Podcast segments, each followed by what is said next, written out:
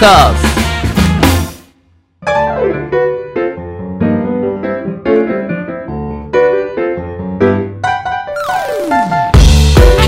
リスナーの皆様ご機嫌いかがでしょうか？E スポーツキャスターの R です。そしてアシスタントの中村優香です。今週もよろしくお願いいたします。よろしくお願いいたします。はい。オリンピックオリンピック。盛り上がりましたけれども。そうですね。はオリンピックにちなんでい。スポーツのゲームとかスポーツのゲーム。最近はやらないですかね。昔はあの結構ねハイパーオリンピックみたいなファミコンとかでもあったんですけど、うん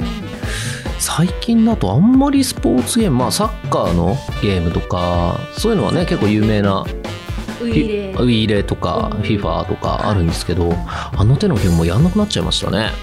どうして？やられなくなっちゃったんですか？あのー格闘ゲームばっかりやってるとか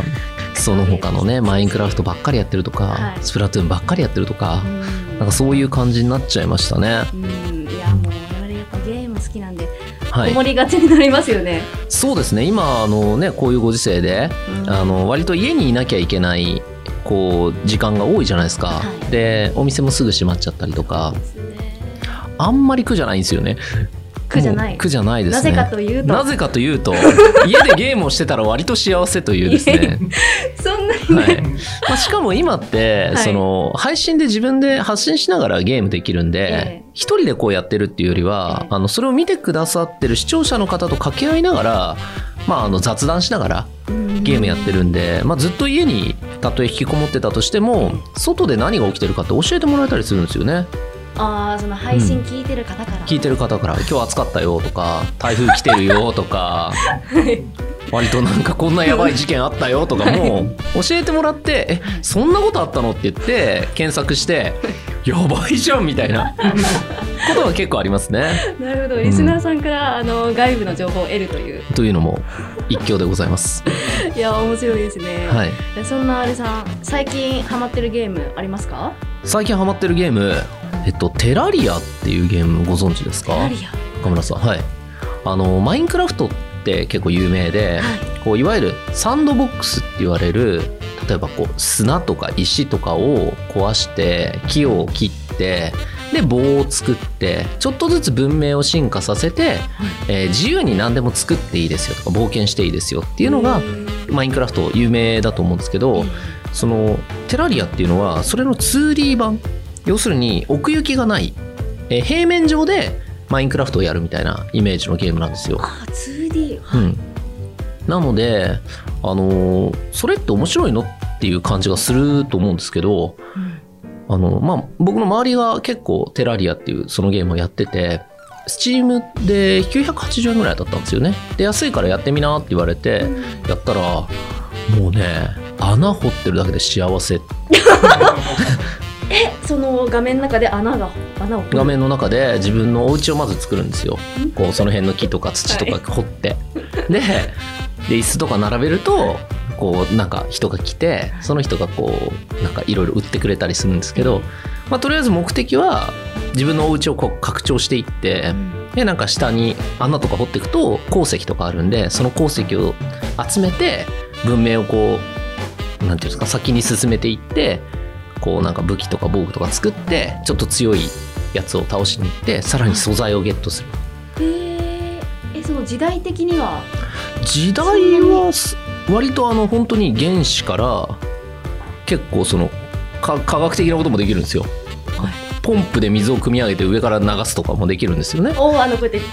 あのーあまあ移動のポンプもそうだしなんかその自動で自動装置みたいなのもできて、まあ、本当にあの自由度が高くて、まあ、なんかこう狩りに行ったりすることもできるし家でずーっとなんかこう色とかを染色剤とかを作って お花育てて染色剤を作って自分の服の色変えたりとかもできたりとか、まあ、自分はあの自由度の高いゲームが好きなんでなんかそういう何やってもいいよっていう中で好きなことをやるっていうのが最近楽しいですね。その中でも穴はい。掘ってるだけで、穴を掘ってる時の音がね 音コツコツコツコツコツって言って石とか掘るんですけど、えーやっぱなんかそのその手のゲームは音がすごくいいなっていう感覚がありますね。そんなにサウンドもいいうんですか、ん、結構リアルに近いってことですか？リアルかっていうとそのテラリアに関しては心地よい音が多いかもしれないですね。はい。中村さんも何かで触れたら、あこれかみたいな感じで、はい、見ていただけると私も穴掘ってみますねはい。えーそれでは中村さん、このゲーマーの流儀とはどのような番組なのか、初めて聞くリスナーの皆様のためにもご説明よろしくお願いします。はい、えーこのゲーマーの流儀とはどんな番組かと言いますと e スポーツ実況のパイオニアと言っても過言ではない R さんからゲームにまつわるニュースの解説や最新情報ゲーム人生で学んだことなどなどさまざまな角度からゲームの魅力や楽しさをお伝えいただく番組となっております。はい、よろしくお願いします。すごくよく言っていただいてね。ありがたい限りですよ。いやいやいやトーカーズはい、えー、それではですね、ゲーマーズニュースから行ってみましょうはい、早速参ります。最初のニュースです。ドラクエ、ファイナルファンタジー、モンハン。日本生まれのゲーム音楽で選手入場です。日刊スポーツによりますと、東京オリンピックの開会式が7月23日に東京国立競技場で行われました。各国選手団の入場行進曲は日本のカルチャーで世界中で愛されております。ゲームのテーマ曲が選曲されました。ドラゴンクエストのテーマをはじめとするゲーム音楽をオーケストラが演奏。また漫画表現をモチーフにしたプラカードが掲げられロールプレイングゲームのテーマソングの中を歩く選手たちがまるで勇者のように見えてくる演出でしたドラクエ、ファイナルファンタジー、モンハンこれらの日本から生まれた有名なゲーム音楽のオーケストラに合わせて選手たちが入場国名のプラカードは漫画の吹き出し風のデザインが施されていました。あれさんこれご覧になりましたか？はい、見ました。あの、基本的にそのオリンピックの開会式っえて、まあいろいろ言われてた部分があったので、うんまあ自分仕事もしてたっていうところもあって、あんまり気に留めてなかったんですよね。はいただ、ふと、まあ、ツイッターのトレンドを見たら、めちゃくちゃ盛り上がってて、本当話題になってましたよね。何が起きたんだろうって思って調べてみたら、その、ね、全く情報がない中で、この、まあ、ゲームミュージックが、ええー選手入場に使われたっていうことで、かなり、あのーね、こう、話題になったと思うんですけど、まあ、これですね、僕の友達がですね、えはい。実はこの音楽のオーケストラの中に一人いて、あ、はい、すごい。そうなんですよ。弾いてたよっていうはい。のもあってですね。後から聞いたんですか？あの、なんか、ざわついてたんですよね、その人が。なんか、ちょっと緊張しするリハがあったとか、ツイッターとかで。ツイッターとかで、なんか、なんか仲仲良しなんですけど、何はい緊張とかすんのみたいな。はいいや、ちょっとね、ことを言ってて、何かは言われてなかったんですけど、あ、オリンピックの開会式で演奏は、まあ緊張するよね、みたいな感じで、うんはい、あの、あったんで、あ、なるほど、そういうことか、みたいな感覚があったのと、あと、やっぱりこれって、あの、すごい意味のある、あの、判断だったろうなって感じたんですよね。なんでかっていうと、結構やっぱその、オリンピックに対して、若い人の方が興味がないっていうか、年配の方って東京オリンピックを知ってるから、オリンピックが来るっていうことに対する期待感がすごかったと思うんですよ、空気感的に。でも、まあ、僕らよりまあちょっと下のぐらいの世代は、なオリンピックって本当にやる意味あんのとか、そういう声が結構あったかなってネットなんかを見てると感じるところがあったんですけど、うんこのオープニングの、えーゲームのテーマ曲を使うことで、一気にそういう、まあ、若者層を取り込んだというか、うんえ俺たちに向けられてるじゃんみたいな感覚ってあったと思うんですよね。はい。で、海外に対しても、やっぱり日本って、そのゲームってコンテンツだと思うんですよね。で、海外のこうイベントとか行かせていただいた時も、おい、あると。うんあのゲーム知ってるかと。あのプロデューサー知ってるかって、すごい言われるんですよ。で知らなかったりするんですよね。プロデューサーの名前まではわからんよ、みたいな。したら、何なんだお前はみたいな感じで怒られたりとか、する経験があって、はいそのね、あの、例えばですけど、世界の小島を知らないのかみたいな感じで、うんはい。まあ言われたりするわけで、まあ、小島さんはね、さすがにわかるんですけど、まあそんな感じで、そっちですか？海外の、海外の 人が、すごい、あの、興味がある分野だなっていうのは自分も肌で感じていて分かったので、あなんかあの海外の海外から見てる人たちもすごくあ日本らしい開会式になったねって思ってくれたんじゃないですかね。うーんこの一番最初がドラクエのテーマ曲だったんじゃないですか。はい。あの鳥肌立ちましたよね。こここで来るか。イントロからやばいじゃないですか。あ あの独特のイントロから入った時にざわざわざわって鳥肌が立つ感ーじはう、んあのすごい良かったですよね。僕、ね後から見た形になったんですけど、これはリアルタイムでいきなりこれ来られたらダメだわと思って、ダメだわ。膝から崩れちゃうやつだと思いました。あのーそのコメントでもあのネットのコメントでも、その選曲が神とかはい。かなり大絶賛でしたねネットの中でも。結構あのマニアックなゲームのあのニーアオートマトとか、えあとソウルキャリブとか、結構その日本ではちょっとマニアックな、えー作品だけど海外で評価されてたりするんですよね。っていうのもちゃんと選ばれてて、あ、なんか選んだ人ゲーム本当に好きな人なんだなっていうのを感じました。うんこの閉会式の時もはい。中盤であのグレンゲああ、わかりましたね。ましたよね。うんだから、結構考えてくれてるというか、うん、全年齢対象みたいなねえ感覚はありましたよね。特にちびっこがグレンゲでざわざわしたんじゃないかな ですよ「さね。だ!」みたいな「鬼滅の刃だ」ってうん思ったんじゃないかなと思うんですけど、はい。そのあの開会式の時のはい。この音楽が流れてる時に、うんあの担当の NHK の方が、はい選手一人一人が勇者ですっていうアナウンスがもう素晴らしかったですね。そうですね。うんなんかこう記憶に残るコメントですよね。うん名言でしたね。さあ、二つ目のニュースはですね、はい。ストリートファイター5チャンピオンエディションシリーズ5最後のキャラクタールークが公開です。ゲームウォッチの記事によりますと、カプコンはプレイステーション4パソコン用対戦格闘ゲームストリートファイター5チャンピオンエディションの最新情報を本日配信された番組ストリートファイター5サマーアップデート2021にて公開しました。番組には追加キャラクターオロとアキラそしてシーズン5最後の追加キャラクタールークが登場。他にもオンライントーナメントモードや体験版セールなど多数の情報が公開されました。ということなんですがはい。キャラクりますねそうですね。こちら、ストリートファイター5はですね、まあ僕があの、主に、えーいろんなところで実況させていただいているタイトルということなんですが、まあ何が起きたかっていうとですね、去年の、まあ、今頃ぐらいに、あの、長いゲームなんで、毎年アップデートが入るんですけど、この先のロードマップを教えちゃいますみたいな感じで、こう1年先まで、あの、はい開発の、えーロードマップを見せてくれたんですよ。そこで、これから先あと1年で、あ、新しく5キャラ追加しますよっていう情報が出たんですね。ああもう公に公にはい。みんな、そのキャラクターが追加されるって結構こう、盛り上がる要素なんで、あやっぱそうなんですか。でしかも、こう、分かってるキャラもいれば分かんないキャラもいて、え、誰が来んの？みたいな。やっぱりキャラクターごとにファンがいたりするんで、え誰が来んの？って言われた中で、まあ、1年かけてこう、いろんなキャラがこう公開されては実装されて、で、評判良くて、えうんうん。そういう風な中で、1体最後のキャラだけ、まあ、5体目のキャラクターだけ、ずっとハテナだったんですよね。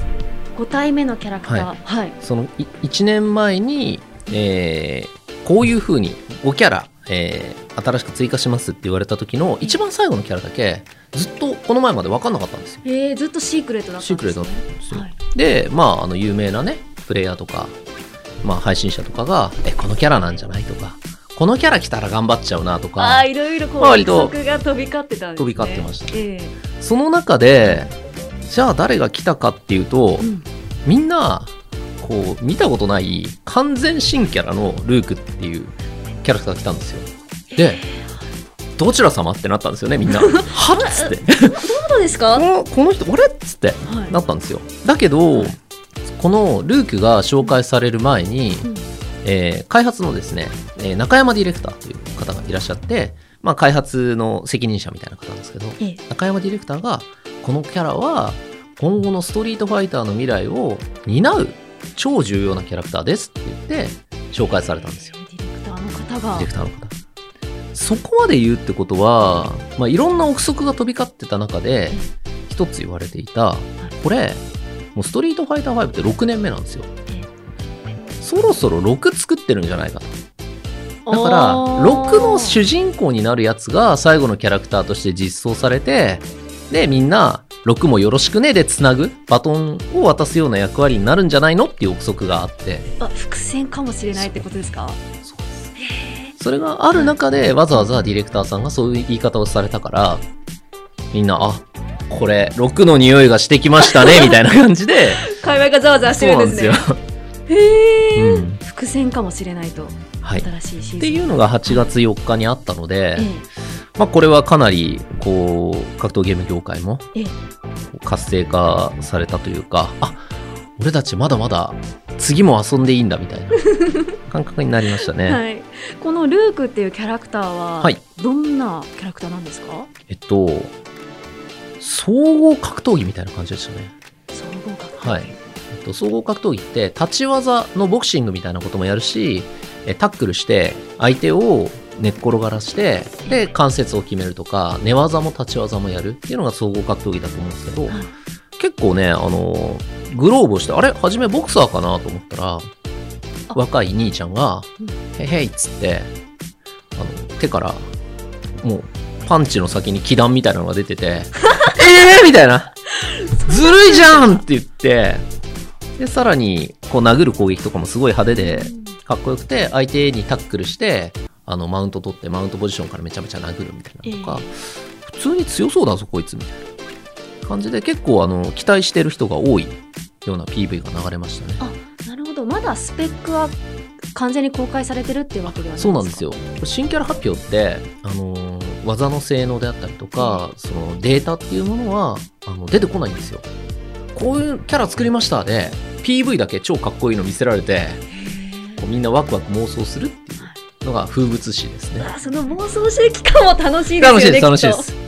俺だったらこう使うなとか言って、うんうんこれがこうなんじゃないなんていうのを、はまあ、結構みんなで語り合うっていう。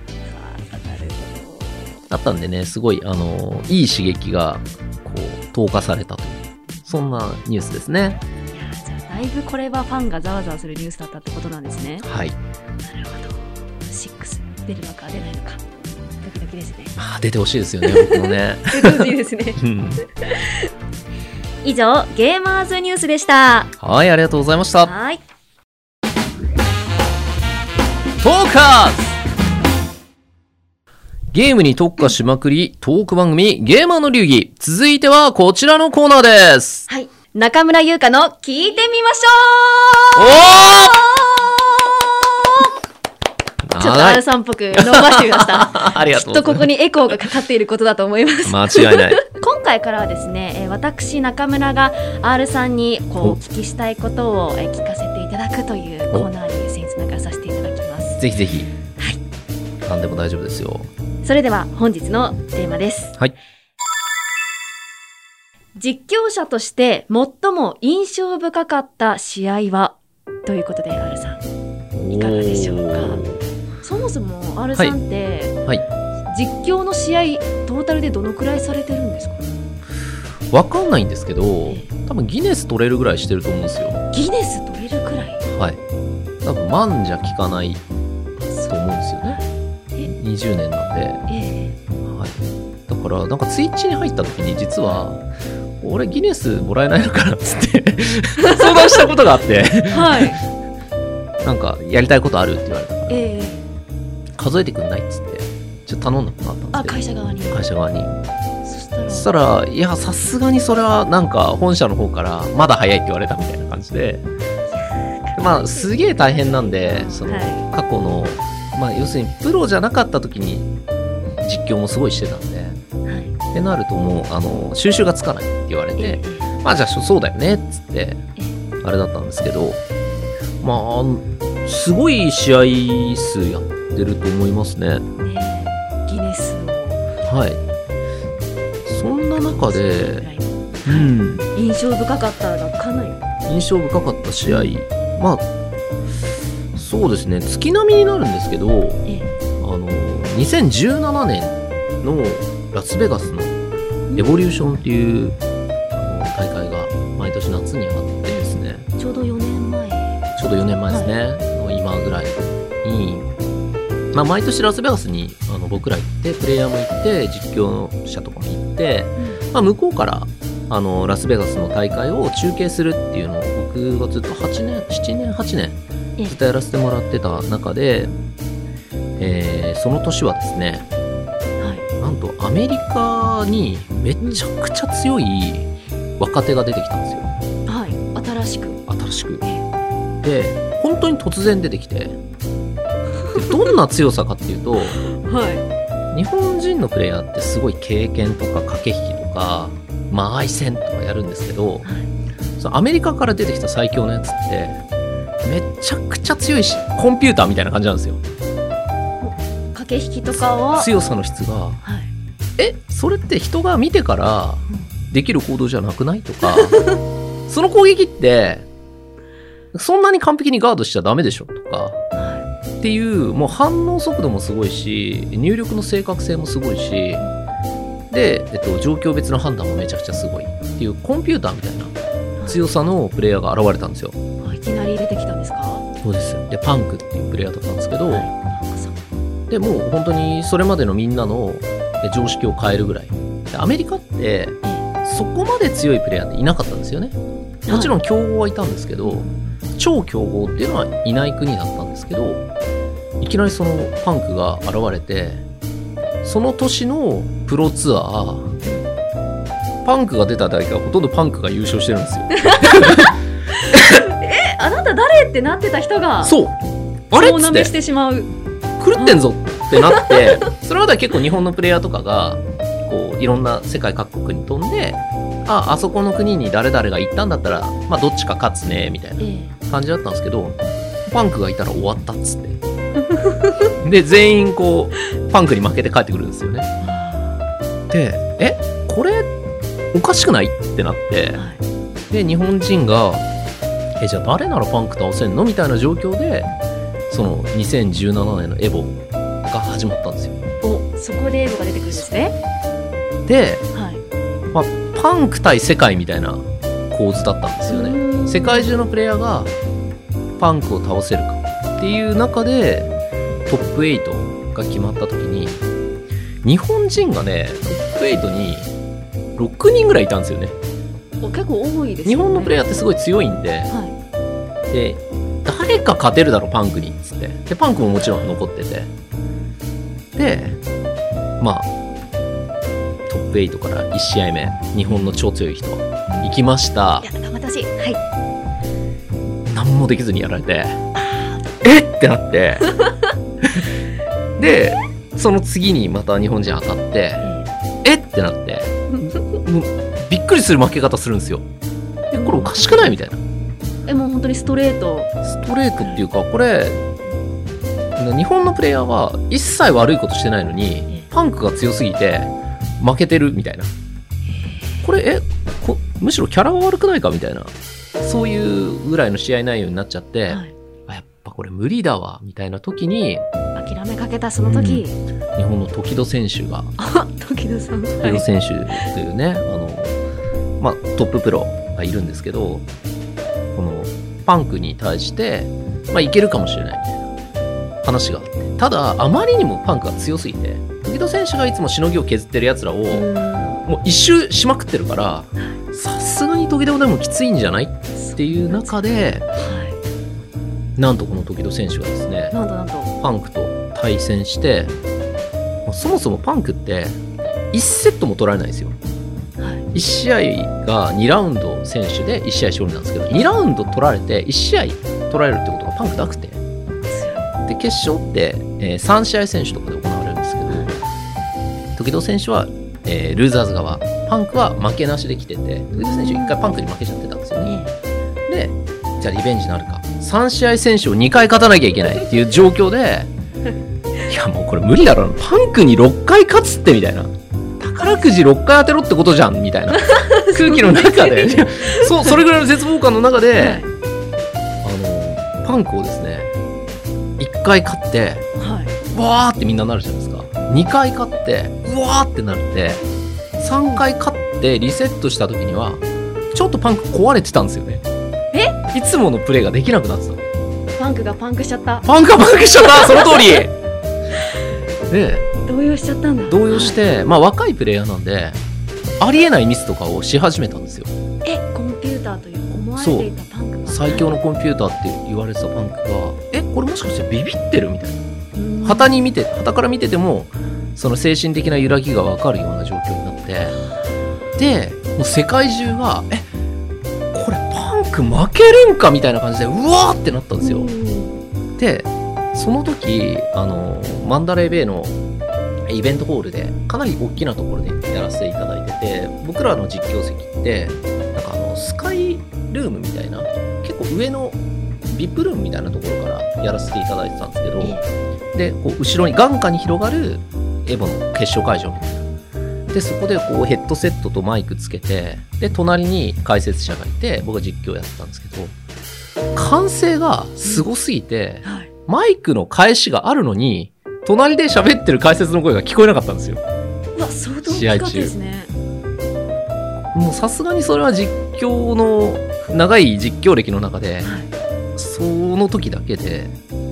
隣で喋ってるやつのしかもヘッドセットからそいつの声が聞こえてるのにえ？何言ってるか分かんないんですようわー、湧いてる。でも、まあ、実況解説はしなきゃいけないからめちゃくちゃ興奮しながら実況解説しますで後で聞いたらちゃんと掛け合えてるっていう。もうお互いの経験がありすぎて 大体こんぐらいのこと言ってんだろうっつってお互い掛け合いはできてたんですけどやっぱり異常なテンションではい。話をしててえでもうなんていうんですかね日本人 B 期とかそういうレベルじゃなくてーうん。もう時々行けみたいな。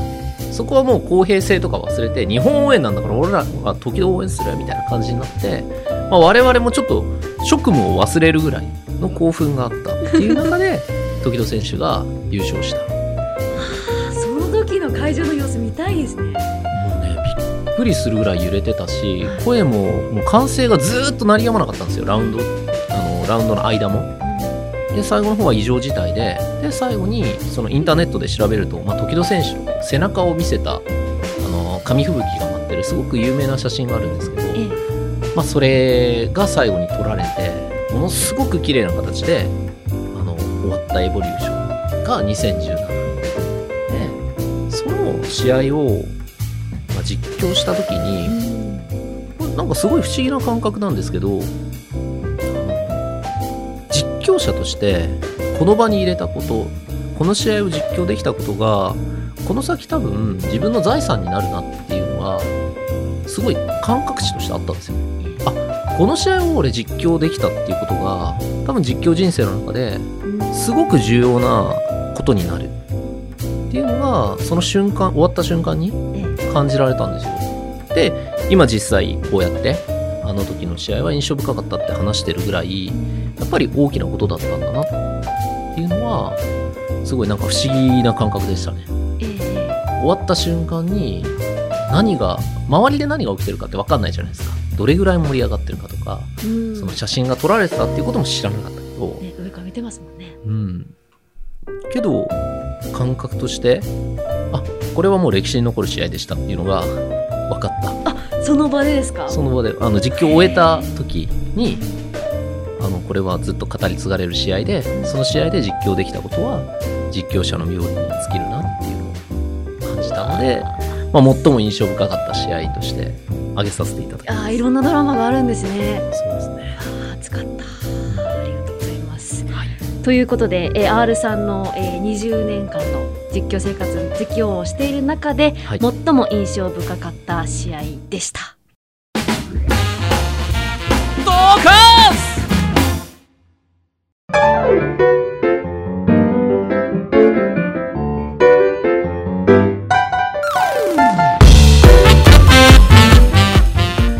の流儀あっという間にエンディングのお時間です。はい、あっという間ですね。はい。R さん何かお知らせありますか？はい、えーそうですね、今はですね、自分の方が、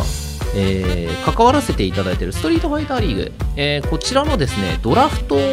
というですね、まあ、いわゆる、えー選手を選ぶというイベントというか、まあ、あれがありましてこちらが8月の20、21にあります。で、えーストリートファイターリーグ、え1チーム4名で組んでるんですけど、えー4名すでに決まってるチームもあれば2名しかまだ決まってないチーム、えーそういうチームが何チームかあるんですよね。その、えーまだメンバーが足りない、えーチームの人たちが、えーこの前のトライアウトという、えープロライセンスをもらうための大会を勝ち上がった人たち。そして今まですでにプロライセンスを持ってる人たちの中から、じゃあこの人が自分のチームに欲しいっていうのをドラフト会で取り合うというのがありますこちらが8月の、えー20日21日ですね、えー自分はそちらに参加させていただくので、はい、ぜひよろしくお願いしますはい、ぜひご覧ください。番組では R さんに聞きたいゲームの質問、疑問を募集しています。ゲームに関することであれば、内容はどんなことでも構いません。メールもしくはトーカーズの公式ツイッターにお寄せください。メールアドレスは r アットマークトーカーズ 2021.com アルファベットの小文字で r アットマーク talkers2021.com です。はい、えー次回も来週火曜日に、えーこちらアップ予定となりますので、はいよろしくお願いします。それでは来週もい行ってみましょう